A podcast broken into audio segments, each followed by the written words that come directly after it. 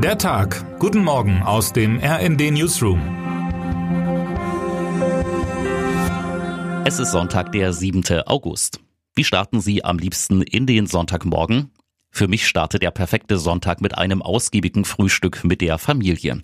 Brötchen, ein 6-Minuten-Ei und die selbstgemachte Marmelade von Oma dürfen nicht fehlen. Um Ihnen das Frühstück zu versüßen, schauen wir heute auf drei positive Entwicklungen. Die Krisen bieten Chancen. Seit mehr als zwei Jahren befinden wir uns im Dauerkrisenmodus. Klar, bei all den negativen Nachrichten kann man verzweifeln. Besser aber, man engagiert sich und wird aktiv. Es geht um das Gefühl, sich der Krise nicht passiv auszuliefern, sondern aktiv Lösungen zu gestalten und die Realität zu verändern, rät der Sozialpsychologe Ulrich Wagner im Gespräch mit dem RND. Denn Krisen schaffen immer wieder auch Raum für innovative Ideen. Kreativität ist auch gefordert, wenn wir über Hitzewellen sprechen. Dass es immer heißer wird, ist von Wissenschaftlerinnen und Wissenschaftlern hinreichend belegt. Die naheliegende Idee Klimaanlagen. Der Haken, sie sind nicht nur wenig nachhaltig, sondern fressen unfassbar viel Strom. Jalousien, schattenspendende Pflanzen oder Wärmepumpen könnten daher Teil einer ökologischen Alternative sein, wie Diana Thalheim vom Umweltbundesamt erklärt. Welche Lösungen es außerdem gibt und warum wir nicht gänzlich auf Klimaanlagen verzichten müssen, hat RND-Autorin Laura Beigel aufgeschrieben. Alte Rollenbilder fliegen über Bord.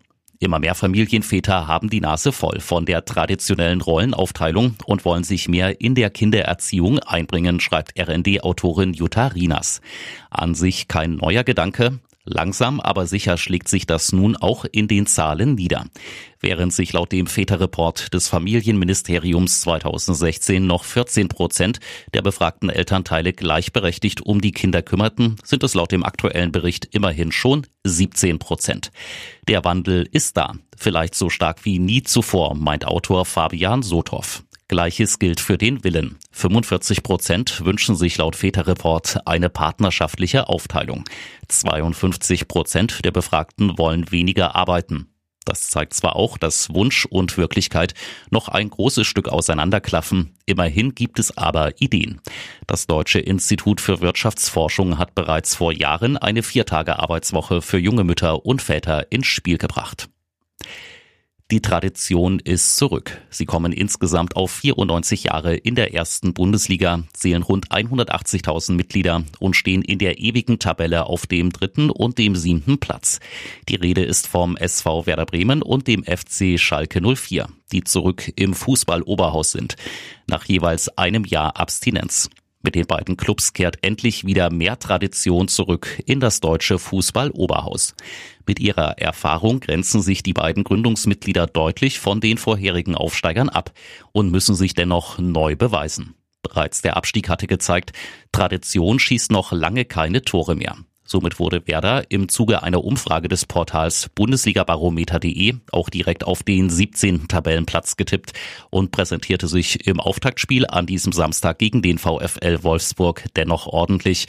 Durch ein 2 zu 2 holte der Club von der Weser direkt den ersten Punkt.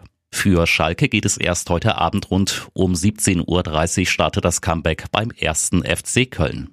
Was der Kölner Trainer Steffen Baumgart von der Saison erwartet, hat er uns im Interview verraten.